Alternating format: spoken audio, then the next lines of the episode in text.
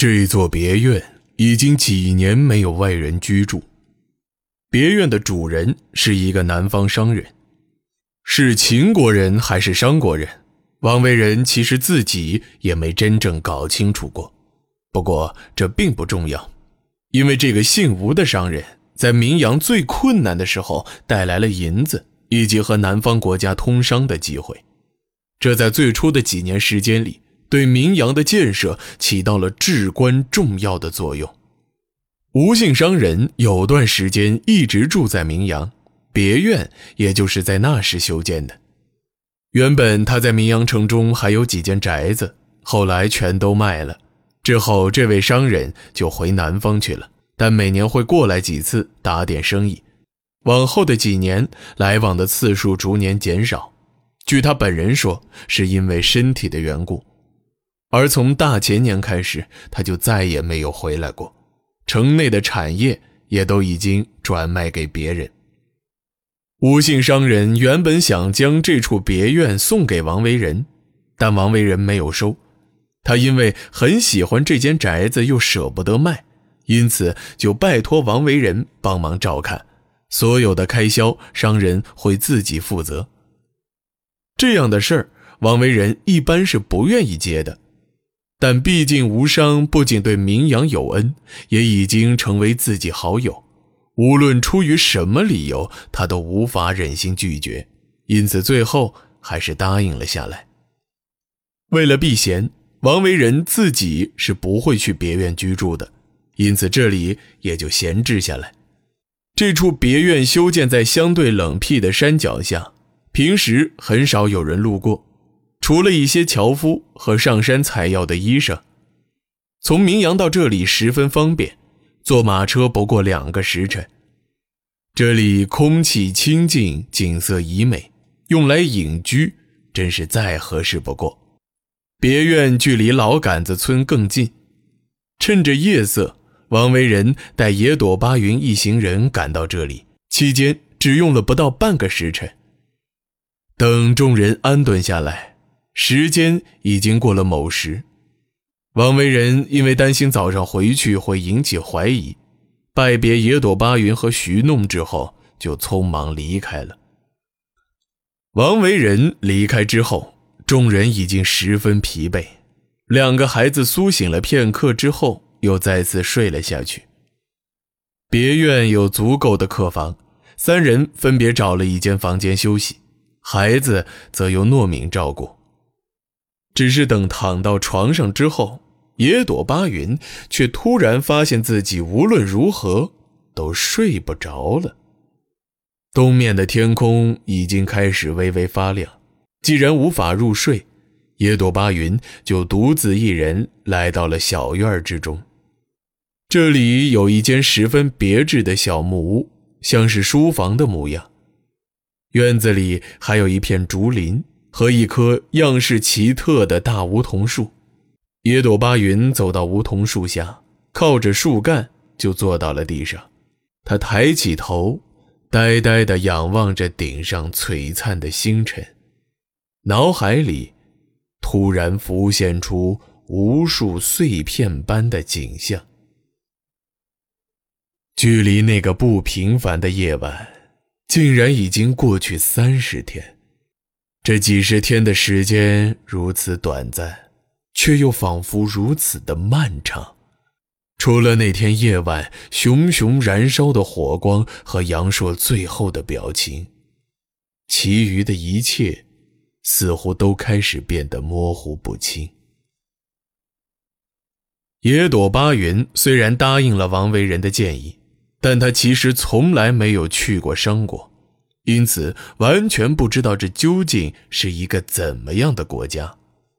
他所听说的商国是一个强大、富饶，甚至长期稳定、安全的地方。虽然他曾经怀疑这样的地方是否真的存在，商国对于世子来说或许是最好的选择。但如果可能的话，野朵巴云并不想去南方。他更希望回北方。如果库达真的没有灭族的话，他想回去看看。他总觉得自己应该为库达部做些什么。无论如何，商国对于他而言，都实在是太遥远了。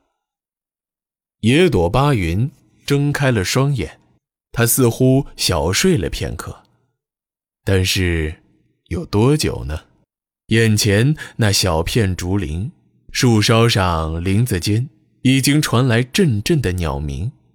他的视线里突然出现了一个人影，那是一个女子的身影。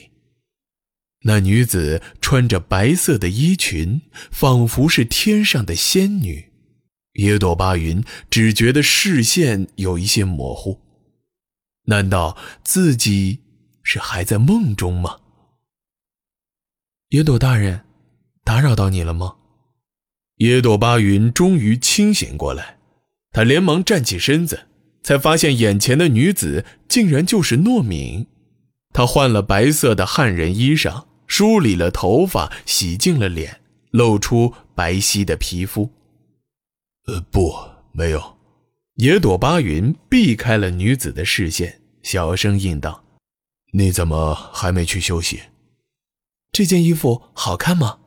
糯敏的脸上洋溢着喜悦的微笑，他显得十分兴奋，丝毫见不到疲惫的模样。这里管事的老伯给了我这件汉族姑娘的衣裳，我还是第一次穿这样的衣裳呢，穿到身上就有想要跳舞的感觉呢。说话间，糯敏已经拎着裙摆转了几圈，高兴的简直像个孩子。中原。真的很美啊，和家乡一样美。我真想穿着这件衣裳，回到一望无际的古达木草原去，在宛如天空一般的没落湖旁跳上一支舞。糯敏突然笑出了声音，他开始不停的旋转，似乎已经无法停下。野朵将军，你去过不野山吗？糯敏突然停止了旋转。眨眼功夫，已经来到野朵巴云身前。野朵巴云像是吃了一惊，竟一时不知该要如何回答。不，不野山吗？去过，当然去过。野朵巴云有一些结巴的答道：“我小时候的家就在不野山的南面，在比鲁河的北面。”说话间。女子突然收起脸上的笑容，稍稍后退了几步，微低着头，小声念道：“对不起，耶朵大人，我不应该提起来的。不谈过去，过去也不会再改变了。”耶朵巴云显得十分平静，他再一次坐到地上，而糯敏也提起裙角，坐到耶朵巴云的对面，他双手抱住膝盖。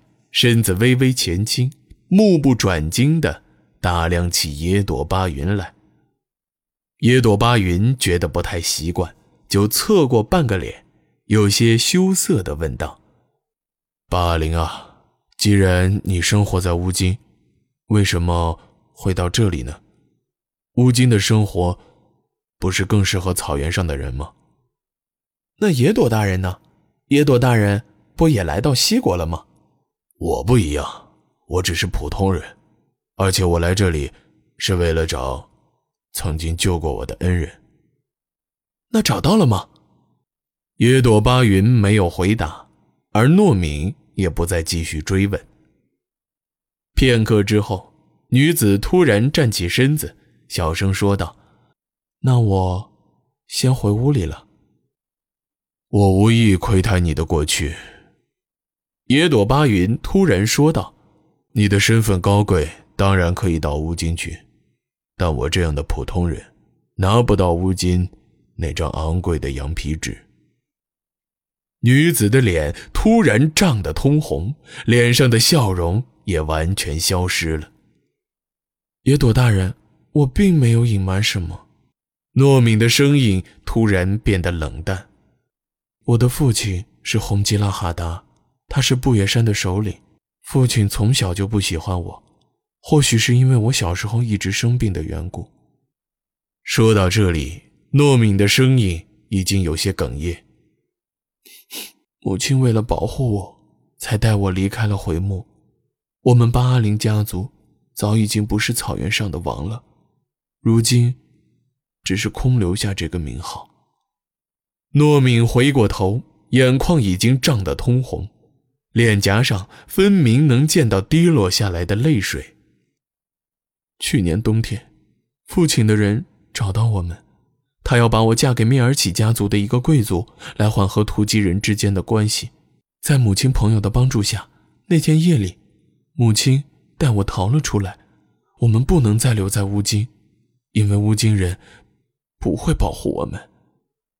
耶朵巴云本打算让诺敏不要继续说下去，女子却微微摇了摇头，继续说道：“我们逃走后不久，那些人就追了上来。